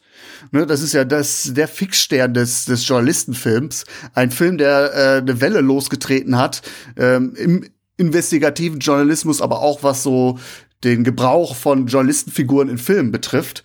Und äh, wir wissen, das hat eine Ära des investigativen Journalismus losgetreten, aber gleichzeitig auch eine ja, eine, eine, eine Sucht nach Skandalen getriggert. Ne? Plötzlich waren alle darauf aus, Skandale und Scoops zu fördern, haben tief gegraben und haben aber auch viel Schindluder getrieben. Ne? Also plötzlich musste alles ein, ein Gate sein. Ne? Watergate, äh, man wollte die Suffis Gate überall dranhängen. Und das ist äh, auch eine Kritik, die dann in, in, den Filmen danach, nach die Unbestechlichen ja auch zum Tragen kommt. Ne? Und deswegen habe ich so ein bisschen überlegt, ist es vielleicht auch so ein bisschen ja, einmal, einerseits halt auch ein humoristischer Faktor, aber ist da nicht vielleicht auch eine kleine Kritik ja, ich glaub, zu sehen? Also ich glaube schon. Also wenn man sich das, den Gesamt, das Gesamtwerk anschaut, auch nehmen wir einfach nur, wie sich die super Schurken verhalten. Ich glaube, dass das schon, also dann, also das Verhalten muss sich ja dann irgendwie auch in dem in den Gegenspielern, also dann in Superman irgendwie mhm. widerspiegeln. Ich glaube, dass, dass man echt dieses Humor und Satire kann man da, glaube ich, echt gut anbringen. Also, weil wenn man, wenn du den Film halt dir anschaust und sagst, nee, das kann keine Satire und auch kein Humor ist nicht gewollt, äh, dann wird der Film ja noch schlechter. Also, ne, du musst ja. ja schon, also, wenn du, weil wenn man den Aspekt der Satire und des Humors mit reinnimmst, ist das ja, dann wird, das macht den Film ja besser. Also wenn man halt irgendwann sagt, okay, das ist jetzt ja hier, klar, du kannst keine staubtrockene Redaktion zeigen. Genau, ne? wenn du das, sagst, das ist, ist jetzt hier reiner. Klamauk mit einer, schon einer schönen Gesellschaftskritik, dann macht's den Film ja auch so wertvoll. Ja. Man darf halt nicht, also ich habe hier noch ein paar Sachen, nämlich auch Perry White. Irgendwann wird gesagt, er ist ja seit 40 Jahren auch in diesem Zeitungsgeschäft. Also es wird ja auch dann so dieser Wandel gewesen sein, ne? Dieser, die guten mhm. Fragen und halt die wahrscheinlich etwas, ja, unwichtigeren Fragen, die aber einfach verkaufen. Weil. Ja. Weil ich habe nämlich einer in einer Szene gibt's ja auch so dieses, was du was du in äh, Man of Steel ja gesagt hast, dass die Journalisten sich ja Fernseher angucken. Äh, das ist ja das, was, was äh, das, Batman vs Superman, genau. Genau, das haben ja. wir in einem in einer Szene am Ende auch, dass man, dass da ganz viele Journalisten schauen sich ja alle die Exklusivnachrichten im Fernsehen an. Da stehen so drei, vier und das ist ja der Moment, das ist übrigens der skurrilste Moment in dem Film, wie ich finde. Da schafft es ja Clark Kent un, unbeobachtet aus dem Fenster zu springen. Also so richtig mit auf die Fensterbank setzen, ein Bein, zwei Beine und runter. Wo ich mir auch denke, okay Leute, bei dem Trubel, da kann ja viel passieren, aber dass da einer aus dem Fenster springt, ich weiß ja nicht. also, da habe ich wirklich, da musste ich wirklich Tränen lachen. Also da habe ich, die Szene habe ich mir auch zwei, drei Mal angeguckt, weil ich nochmal gucken musste, ob ich da nicht irgendwo was sehe, wo ich denke, ne, komm, hier ist so irgendwo ein Fehler drin. Aber nee.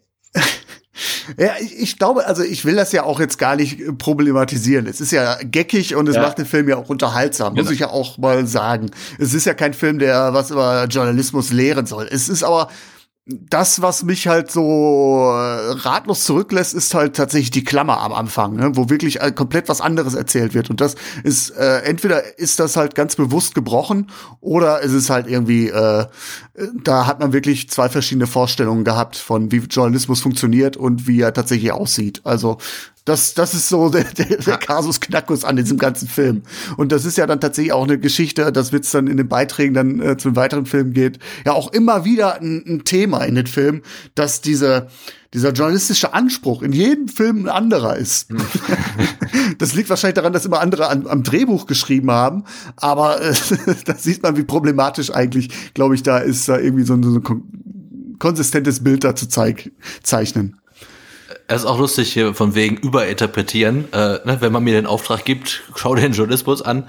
Da gibt's ja die Szene, wo Louis und Clark von einem Räuber überfallen werden. Und dann ist ja die, ja. Dann ist ja die Antwort von, äh, von Clark Kent, sie lösen die gesellschaftlichen Probleme nicht mit einer Kanone. Wo ich mir dachte, ja, aber, aber man kann sie eigentlich ja mit Journalismus klären, dann fang doch mal an zu arbeiten. Weil, also das ist ja, weil, als Journalist macht Clark Kent ja, haben wir ja schon, glaube ich, am Anfang mal kurz äh, gesagt, macht er nicht so viel in dem Film. Gibt es eine Szene, in der der überhaupt äh, journalistisch arbeitet? Keine einzige. Also keine, keine einzige. Bis kurz, genau. Also äh, nicht eine Sekunde. Also. Nicht eine Sekunde, genau. Es wird eigentlich nur herausgestellt, wie ungeeignet er eigentlich für diesen Job ist, ne? Ich glaube, der schreibt bei einem Meeting mit Barry White, hat er Notizblock in der Hand und schreibt da irgendwas auf so einen Zettel mit. Das ist auch alles. Also er schreibt irgendwas mit, was sein Boss ihm sagt. Aber ansonsten, nee. Nee, also im Prinzip wird ihm immer vorgehalten, was ihm fehlt. Das ist irgendwie Mut, Mitgefühl, Ellbogen. All das hat er nicht. Äh, Lois Lane äh, macht ihn ja zweimal zur Schnecke, dass er halt nicht aggressiv sei. Sie dagegen ist halt tough, ne? Ähm, schlägt diesen Gangster, den du jetzt angesprochen hast, ja auch in die, in die Flucht nachher, ne? Ja. Könnte man ja sagen, das ist ja dann äh, echt eine, eine starke Figur. Aber die Figur wird ja völlig zerstört am Ende, also in dem, in dem Moment, wo sie ja eigentlich da auftrumpfen kann, also sprich, wenn wir jetzt, also gleich kommen wir, glaube ich, sowieso chronologisch dazu, wenn wir jetzt endlich zu dem heiß erwarteten Interview kommen zwischen Louis Lane und Superman. Also das ist ja dann diese starke Persönlichkeit ja komplett gebrochen von seinem, Anbi äh, von seinem Anblick. Und das ist auch irgendwie ein bisschen schade, finde ich. Ja, letztendlich ist sie nachher nur noch ein Love Interest. Ja, und das finde ich halt echt ein bisschen schade, weil das hat die Figur an sich gar nicht verdient und auch gar nicht nötig eigentlich. Gerade in diesem, weil ja, ich habe das gar nicht am Anfang gesagt. Ich finde ja auch, dass in dem Film äh, Clark Kent ist mir, der wird mir einfach zu sehr als äh, Trottel da skizziert. Also es ist einfach zu krass, also dass der gar nichts auf die Reihe kriegt. Ne? Also immer stolpert, fallen lässt, sich verspricht und alles sowas. Und dann ist ja irgendwie, wäre super schön, wenn diese Tarnidentität schon so ist, dass die aber dann einfach den starken Partner in Form von Louis Lane einfach an seiner Seite hat. Aber das ist ja nach dem Interview völlig gebrochen. Also da kann man die eigentlich in dem Film ja auch gar nicht mehr so richtig ernst nehmen. Dann kommen wir doch mal äh, zu deiner zu deinen Fragen, die du notiert hast. Ähm, lass uns das Interview doch mal aufarbeiten. Ja. Zur Ehrenrettung sei gesagt, ähm, sie ist ja verschossen in Superman und ist offensichtlich nicht vorbereitet auf dieses Interview. ah, okay. dann, äh, okay, dann nehmen wir die ersten fünf Fragen. Äh, können wir dann sagen, okay, das ist dann die nicht vorhandene Vorbereitung, weil die fünf Fragen waren. Die allererste Frage, die sie nämlich stellt, sind sie verheiratet? Dann kommt, haben sie eine Freundin? Dann kommt, wie alt sind sie? Wie groß sind sie? Und dann noch mal ihr Gewicht. Das sind so die ersten fünf Fragen, die sie ihm stellt. Und die sechste ist natürlich das absolute Highlight. Das ist ja die zum Schmunzeln. Ich nehme an, dass ihre übrigen Körperfunktionen normal sind. Zwinker, zwinker. Zwinker, zwinker. Und äh, ja, da kommt noch, können sie essen? das ist echt gut. Ja, können sie alles hindurchsehen? Dann dieses, oh, Hilfe, Hilfe, gegen Schmerz unempfindlich. Dann, welche Farbe hat meine Unterwäsche? Ganz wichtig. Und dann kommen aber so Sachen wie, dann kommen so langsam mal ein paar wichtige Fragen. Wie, sie, wie sieht ihre Vergangenheit aus? Woher kommen sie? Und dann kommt noch mal dieses, weil sie ihm da, glaube ich, ihm den Rücken zu, äh, da sagt er irgendwas von wegen, äh, genau, da sagt er ja, ihre, ja, ihre Unterwäsche ist rosa. Dann fragt sie natürlich, und, mögen sie rosa? Und dann kommt dann noch mal so dieses, wieso sind sie hier? Und dann das, das, wo er dann das Zitat halt sagt, dieses Wahrheit, Gerechtigkeit und Würde des Menschen. Ich werde niemals lügen. Wobei das ja auch dann schon wieder, dann, wenn er dann sagt, ich werde niemals lügen, sieht man ja auch äh, dann Louis Lanes Gesicht, wie, dann, wie sie das schön findet, so ihren potenziellen Freund, der niemals lügt. Ja, und das, die letzte Frage ist dann noch, wie schnell können sie fliegen? Wobei ja dieses Interview ja wirklich zentral ist für die ganze Story, so traurig wie es ja ist, weil er in dem Interview gibt er ja tatsächlich seine Schwächen preis. Also das mit dem Blei kann ja dann gegen ihn verwendet werden und auch mit Krypton kann man ja irgendwie gegen ihn verwenden. Ich bin gespannt, ob du die Herleitung äh, verstehst oder in dem Film findest, warum Lex Luthor plötzlich weiß, dass Kryptonit ihm schaden kann. Oh, da bin ich jetzt ehrlich gesagt falsch erwischt. Ich wollte eigentlich nur anmerken, also offensichtlich hat er keine Erfahrung mit Medien. Aber deutlich nicht, weil wie ich alle seine, seine Schwächen in dem Interview offenbart, was er einfach zeigt, wie, ja, wie naiv er auch einfach so ein bisschen das Bild von den Menschen einfach hat, was ja tatsächlich auch in den Comics oft vorkommt. Also er ist ja, wenn Superman eins, äh, eins hat, womit er mit sich selbst kämpft, ist ja eben das Bild der Menschen, dass er nicht verstehen kann, warum sich Menschen bekriegen, warum sich anlügen, warum sie verfeindet sind. Das ist ja schon so eine Sache, die Superman irgendwie auch ausmacht, dass er so diesen Glauben an die Menschheit irgendwann verliert und äh, immer wieder aber eigentlich dafür kämpft, dass was, was macht ihr hier? Warum streitet ihr euch? Es könnte doch alles so schön sein. Also das ist schon eine Sache, die ich dann schon äh, mit Superman verbinde. Ja, den Struggle darf er da eigentlich eingreifen. Es gibt ja auch in den weiteren Filmen dann immer so äh, Echos von von Krypton, wo es dann heißt, äh, nee, eigentlich äh, sollst du dich da nicht einmischen, du bist eine viel höhere äh, Existenz und das ist nicht dein Job und äh, insbesondere Teil 4, wo es dann um den Kalten Krieg geht, nuklearer Krieg, äh, da spielt das eine Rolle, genau. Das ist so einer der wenigen wenigen Struggle, die diese Figur hat. Ja, die immerhin in selbst so einem Klamauk-Film, wenn wir es jetzt darunter herunterbrechen, wo im wenigstens so stellenweise mal auftaucht. Ja. Ich habe jetzt aber gerade jetzt, wo es mir äh, so nochmal dargelegt hast mit den Fragen und mit dem Outcome, äh, was Lois Lane dann eigentlich da mitbringt, im Prinzip hat sie dann doch alles richtig gemacht. Sie hat quasi, glaube ich, die interessanten Infos mitgebracht, die Perry White einfordern ja, genau. würde und ihm die intimsten äh, Geheimnisse entlockt. Richtig, an sich, klar, okay, wenn, ja, stimmt eigentlich. An sich ist es ein sehr gutes Interview gewesen, was dann natürlich mit I, I, I Spent the Night with Superman am Ende noch die passende Überschrift irgendwie bekommt. Äh, ja, vielleicht, wär, vielleicht waren es ja auch eigentlich zwei Artikel. alles, alles richtig gemacht. Wir müssen unser äh, Urteil revidieren. Lois Lane ist absolut eine Koryphäe in ihrem Bereich und äh, Pulitzerpreis verdient. Ja. Das Interview auf jeden Fall. Aber ja, ist halt wirklich, also ich finde es halt schon spannend, aber stimmt natürlich, wenn du, wenn man es jetzt so betrachtet, ne, durch diese Fragen ihm auch die anderen Geheimnisse und Schwächen entlockt. Es kommt dann wahrscheinlich darauf an, wie du den äh, Journalismus und einen erfolgreichen Journalismus für dich ähm, definierst, glaube ich. Wenn du die, ähm, die idealistische Messlatte anlegst, dann natürlich nicht. Ja. Aber war sehr unterhaltsam. Also wenn man, also das Interview hatte ich auch nicht mehr so im Kopf und als es dann kam, ja, da habe ich halt wirklich fleißig mitgeschrieben. Aber jetzt habe ich dich schon wieder abgebracht. Ähm, wie kommt denn Lex Luthor darauf, dass äh, er diese Schwäche hatte, Superman? Kommt das über den Artikel zustande? Nee, eben, gar nicht. Also die, die, die das habe ich mir ja wirklich so oft angeschaut.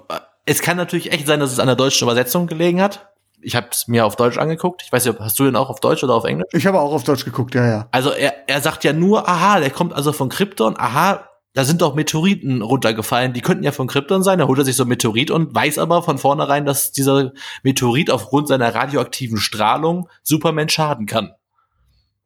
Also, das habe ich halt überhaupt nicht nachvollziehen können, wie er dann diese Ableitung hergestellt hat, dass er dann plötzlich wusste, dass Kryptonit die Waffe gegen Superman ist. Also, weil der lässt sich dann ja da in seiner Bibliothek dann von links nach rechts schieben, macht da ein Buch auf und dann, also was, was kann in diesem Buch über Krypton drinstehen? Also, was, das wird, da wird ja nichts über Krypton drinstehen.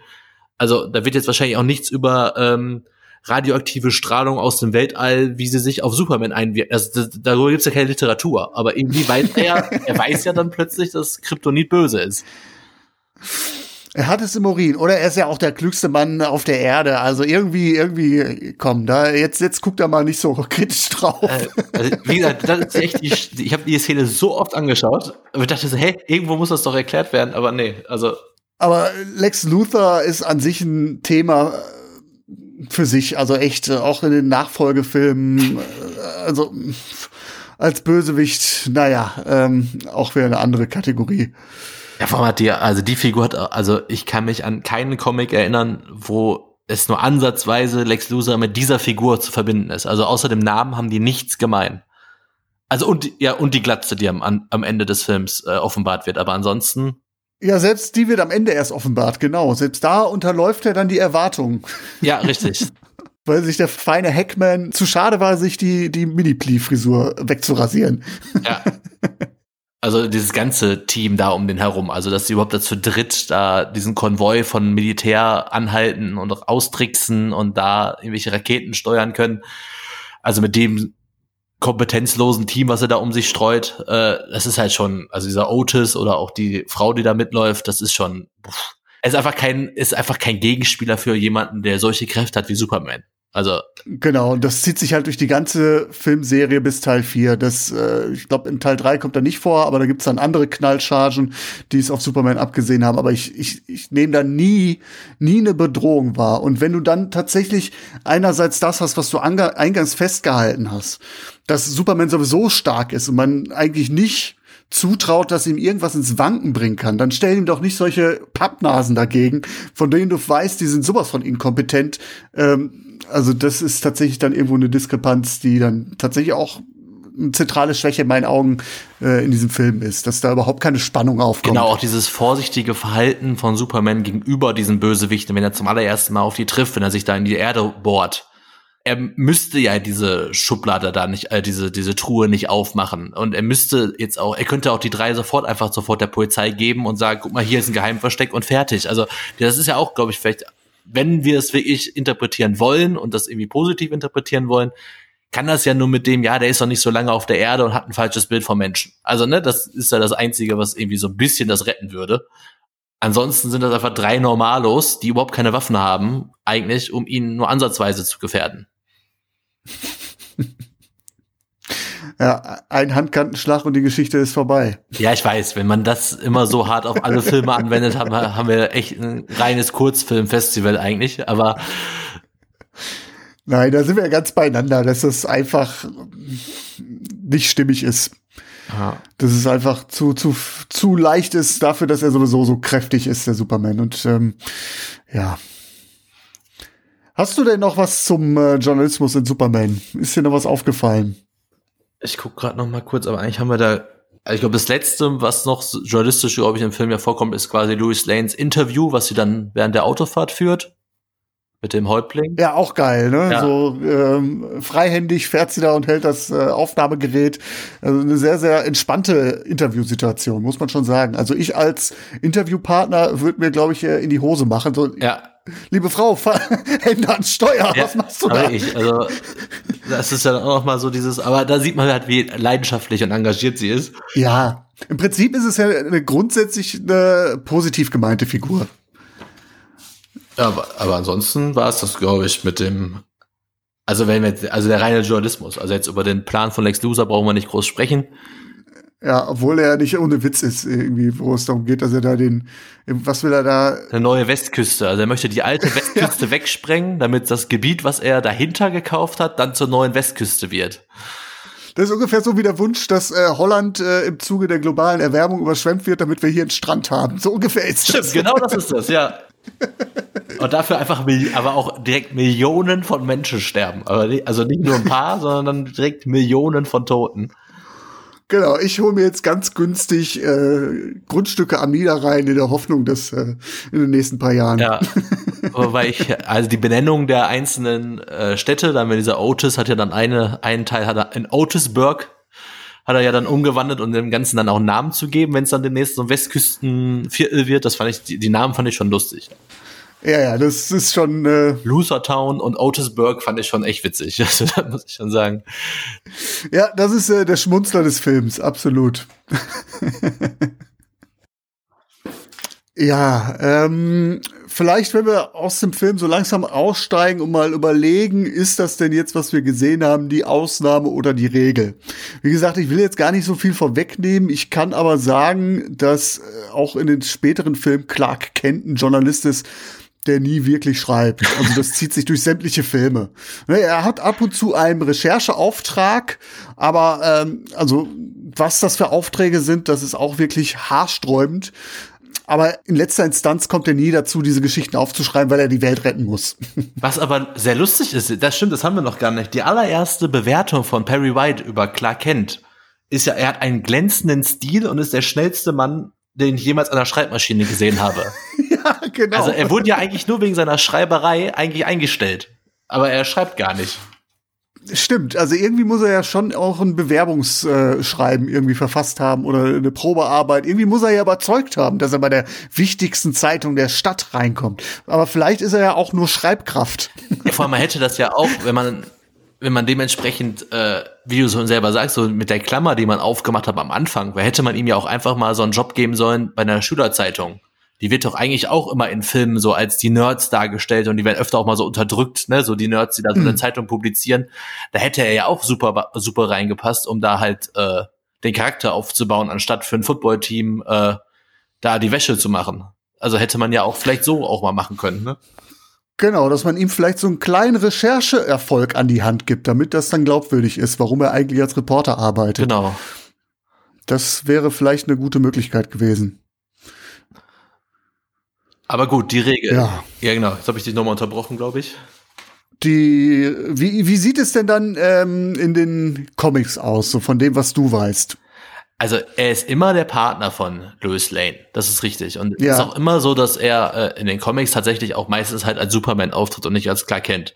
Also es gibt diese diese Besuche bei Events, wo er dann natürlich dann so ein bisschen seine Röntgenblick äh, aufmacht, aber es ist tatsächlich auch in den Comics so, äh, dass er da auch eher der Partner ist von Louis Lane und sich da aus dem Geschäft dann auch nicht zurückzieht, aber halt tatsächlich meistens Louis Lane in der Redaktion ist und Superman halt da rumfliegt also das heißt schon, dass der es gibt auch, also es gibt, wie gesagt, es gibt alle möglichen Handlungsstränge, ne? Also es gibt die, äh, gibt ja auch eine eigene Louis Lane-Reihe, wo dann der Journalismus noch mehr im Vordergrund ist und dann Clark Kent nur eine Nebenrolle ist. Äh, es gibt halt die, wo er auch gekündigt hat, es gibt die, wo er ohne Kräfte durchs Land reist. Also es ist halt wirklich verschieden, aber er ist noch nie als starker Journalist aufgetreten in meinen Augen. Also es kann sein, also ich kenne mhm. ja nicht alle Superman-Comics, die es gibt, aber es wäre mir neu, dass er, dass jemals seine journalistische Arbeit wirklich im Vordergrund gestanden hätte oder die wirklich ein starker Begleiter ist. Ja. Das gibt es bei anderen Superhelden, was aber witzig ist, weil wenn wir die Kritik nehmen, dass Superman einfach zu stark ist. Also bei weniger starken Superhelden, sei es zum Beispiel, ist vielleicht für die meisten mehr bekannt, wenn man die Netflix-Serie von Daredevil vielleicht geguckt hat. Mhm. Also hast du die gesehen? Ich habe die leider nicht gesehen, nein. Mhm. Okay, da ist es auch so, dass eine gute Freundin von denen ist einfach Journalist und dieser Superheld kommt einfach anders nicht an so Leute dran. Also die Journalistin vereinbart dann die Treffen mit ihren Spitzen und dann kommt der wird dazu oder solche Sachen. Äh, das braucht ja ein Superman nicht. Also der fliegt mit seinen Röntgenaugen über die Stadt und sucht sich denjenigen in wenigen Sekunden. Aber das können andere Superhelden nicht und sind einfach wesentlich angewiesener von den Informationen von Journalisten. Und das ist einfach so eine Sache, die einfach, ja, ob es jetzt bis auf die moralischen Aspekte, ob es der richtige geheime Identität ist. Also ich will jetzt nicht den Charakter von Superman in seiner in seiner kompletten Basis kritisieren. Dafür ist die Figur, glaube ich, auch viel zu erfolgreich. Aber ähm, ich glaube auch nicht, dass irgendwann in den neuen Filmen der Journalismus da eine, wirklich eine prägende Rolle spielen wird, was Clark Kent dann wirklich in seiner Freizeit macht, weil bei den neuen Filmen äh, taucht er eigentlich gar nicht als Clark Kent auf. Mm, es gibt eine Szene, äh, ich komme nochmal zurück auf Batman vs. Superman, wo er dann auch auf ein Empfang geschickt wird von Perry White, gespielt von Lawrence Fishburne in dem Film. Ähm, und da geht er, glaube ich, auf den Empfang von Lex Luthor. Ach, okay. Ach, ach ja. Jesse, Jesse Eisenberg. Und ähm, er wird da hingeschickt, um darüber zu berichten. Und wodurch er eigentlich auffällt, ist, dass er keine Ahnung hat, wer Bruce Wayne ist in diesem Cross-Universum. Also äh, Bruce Wayne ist ja nur der wichtigste äh, äh, Unternehmer, Schrägstrich, äh, äh, Philanthrop der Nachbarstadt Gotham City. Also auch da äh, bekleckert er sich nicht mit Ruhm. In dem Film finde ich aber, wie gesagt, Lois Lane sehr, sehr stark. Ja. Ähm, gespielt von Amy McAdams, die da wirklich als taffe Journalistin gezeigt wird, auch außerhalb von diesem äh, Superman-Kontext. Ich glaube, die erste Szene ist, wie sie äh, im Gebiet der Taliban oder zumindest in einem arabischen Land alleine auf, Augen, äh, auf eigene Faust mit Terroristen spricht. Genau, wo es dann heißt, äh, sie haben ja Eier, äh, da sagt sie irgendwie, ja, ich bin ja auch Journalistin oder so. Ähm, ganz, ganz starke Figur eigentlich. So wird die eingeführt auch da in das Universum, ne? Also das ist ja dann, genau. genau, das ist ja dann wirklich sowas, wo man dann sagt, wow, ja, das ist sie. Also, ne, das ist halt das, was wir so kennen oder was wir auch irgendwie sehen wollen. Äh, aber genau, aber ich glaube echt die journalistische Rolle von Clark Kent, äh, die kann man echt so, ja. also überall auf allen Kanälen, glaube ich, so ein bisschen unter den Teppich kehren, dass eigentlich die gefeierte Journalistin eigentlich immer Louis Lane ist. Was ja, was ja auch okay ist an, den, an der Stelle. Ne? Es gibt wohl, das habe ich wohl gelesen noch, durchaus den einen oder anderen Comic, wo, äh, wo Superman auch journalistisch arbeitet, recherchiert, wohl auch heiße Eisen anfasst. Ich habe irgendwas gelesen, ich habe den nicht gesehen. Ist jetzt Hören sagen von einem äh, Comic aus dem Jahre 46, wo er wohl im Umfeld des Kuckucksklans ermittelt. Ähm, das sind aber tatsächlich Ausnahmen, so wie ich das jetzt überblicke. Und in Erinnerung bleibt er dafür sowieso nicht. Nee, das auf jeden Fall nicht. ja. Ja, wenn wir jetzt einfach zu diesem Comic nochmal kommen wollen, den du ja schon ange, also ne, mit dieser, die große Beichte. Genau, den du mitgebracht hast, genau. Der ist von wann? Der ist von 2019.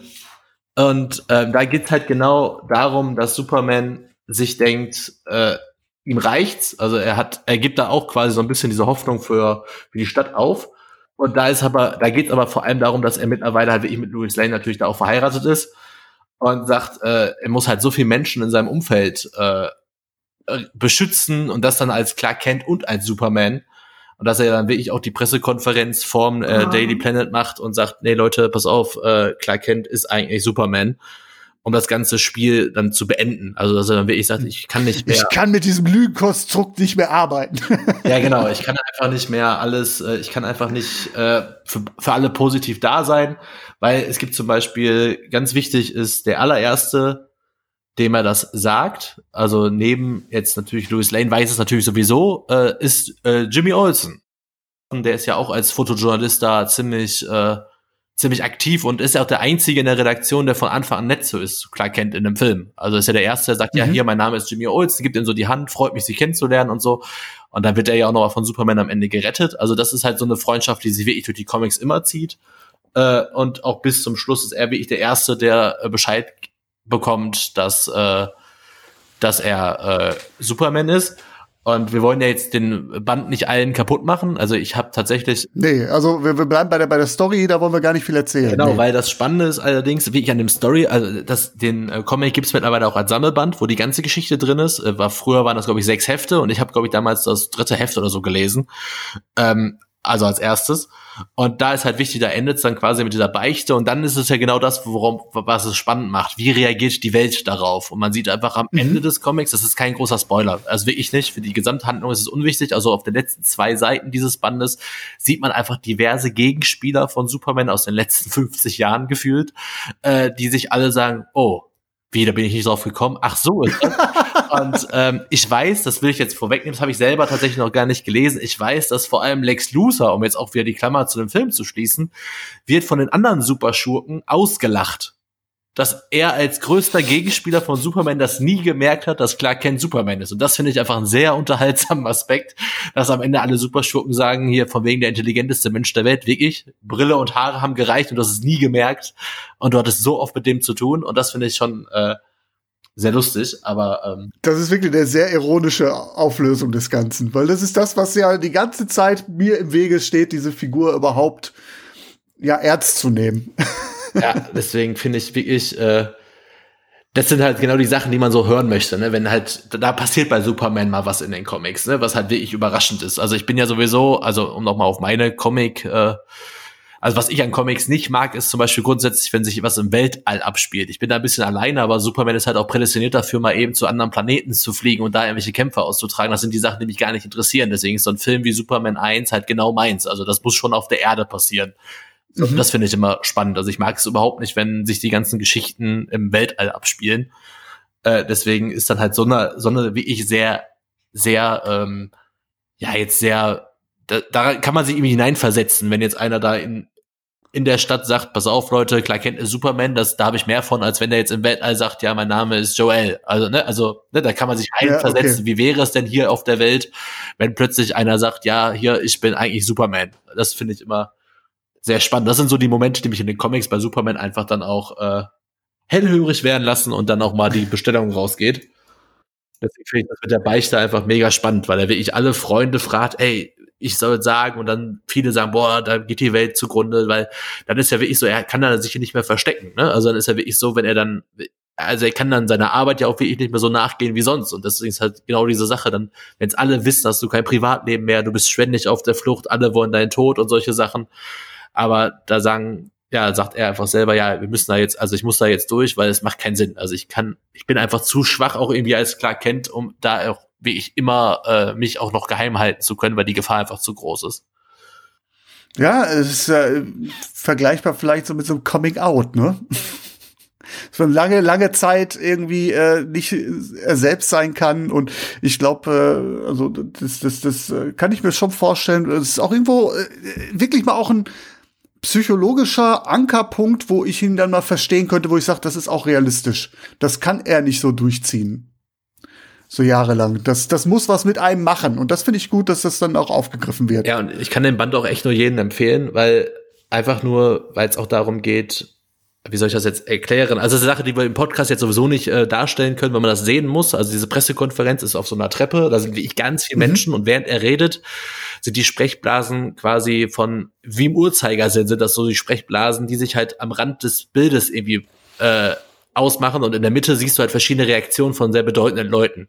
Das ist halt irgendwie so sehr spannend, diese ganze Szenerie, dieses ganze, diesen ganzen Moment, wie der so, wie der so in einem Comic erfasst worden ist. Also das finde ich schon mhm. sehr, ist so, das stelle ich mir einfach als Film richtig, also das kann man richtig emotional aufladen, wenn es einen schon so packt, wenn man es liest. Finde ich. Das ist halt einfach das, was mich dann auch begeistert von so einem Heft.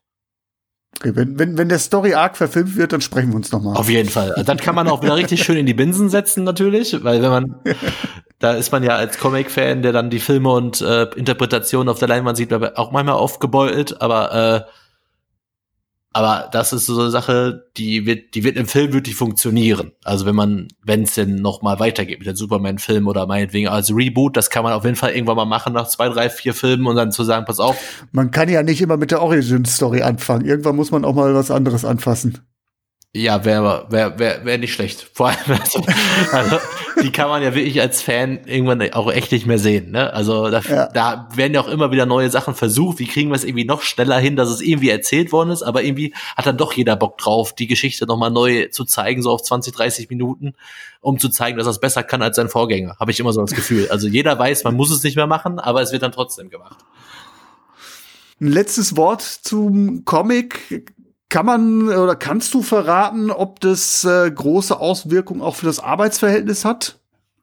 Oder greift es zu sehr in die Story ein? Äh, ich würde es tatsächlich nicht vorwegnehmen, aber es ist wahrscheinlich okay. offensichtlich, ja, hat es. Also nur da er da jetzt auch nicht der starke Journalist ist, auf jeden Fall nicht in dem, äh, also auch nicht vor der Beichte so gar nicht dargestellt wird, ist es jetzt natürlich dementsprechend nicht ganz so wichtig, weil, wie gesagt, die Geschichten konzentrieren sich leider zu selten auf diesen reinen, also ich glaube schon, also bestimmt gibt's da auch eine Comic-Reihe, die kenne ich aber nicht, es geht meistens aber wirklich echt nur gut gegen böse, Superman gegen jemanden und nicht klar kennt, aufgrund seiner äh, Arbeit muss zu Superman werden, um dann halt jemanden zu retten. Also, wie gesagt, das finde ich halt bei die Abenteuer von Lewis und Clark finde ich das wesentlich stärker herausgearbeitet als jetzt so in den Comics oder in diesem Film.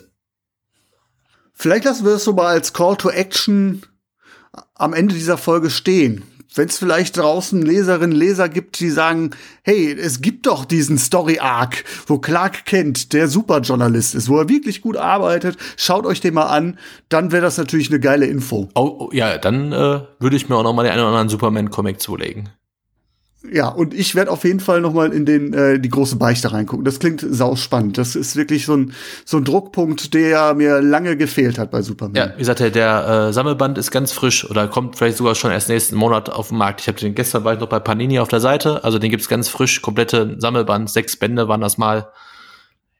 Geschlossene Story in sich, braucht man sich keine Hefte davor kaufen und keine danach kaufen. Eigentlich perfekt für alle cool. Nicht-Comic-Leser auch.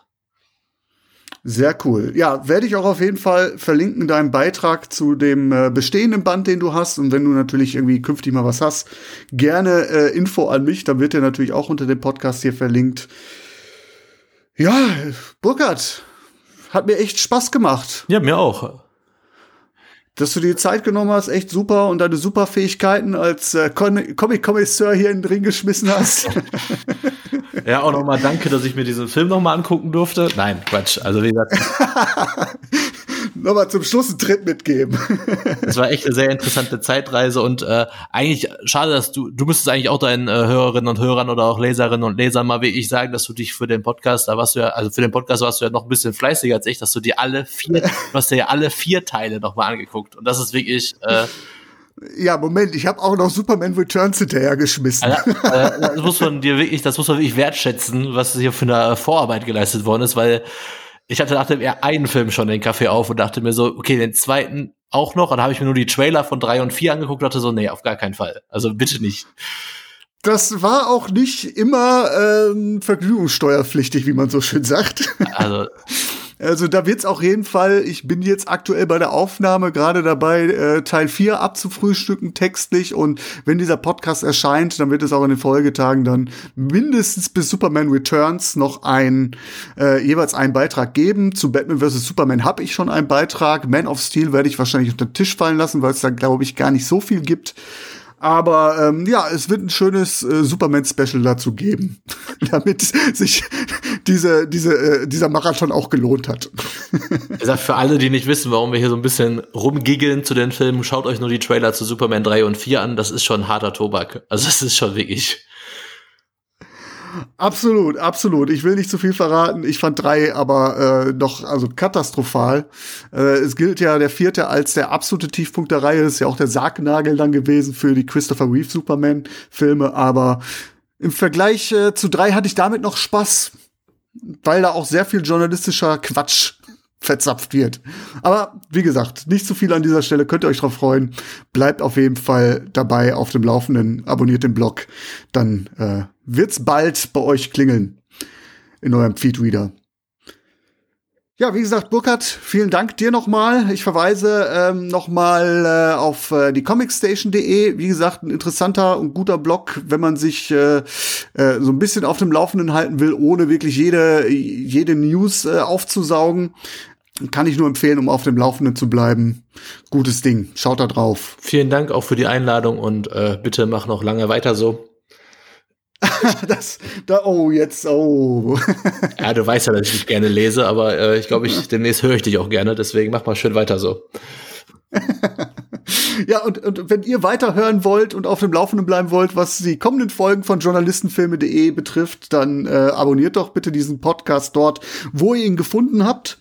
Und ähm, wenn ihr schon dabei seid und eine Bemer Bewertungsmöglichkeit vorfindet, dann macht gerne Gebrauch davon, hinterlasst die fälligen fünf Sterne da, damit andere potenzielle Hörer keinen Röntgenstrahlblick brauchen, um auf diesen Podcast aufmerksam zu werden. Abos und Bewertungen, das sind nämlich das Salz in der Suppe machen und sichtbarer, habe ich mir sagen lassen. Äh, du als äh, Social Media und Onliner wirst das wahrscheinlich bestätigen können. Ja, auf jeden Fall. Also das unfassbar wichtig, gerade bei iTunes äh, Sterne machen und bei Spotify auch äh, folgen. Das ist schon für Podcaster wirklich wichtig. Jetzt habt ihr es auch von einem Experten gehört. also, bewerten. ja, in, in, diesem Sinne, dann äh, hüllen wir so langsam den Cape des Schweigens um uns und äh, ich bedanke mich fürs Zuhören. Bis zum nächsten Mal. Tschüss. Tschüss. Besucht journalistenfilme.de auch auf Facebook und auf Twitter.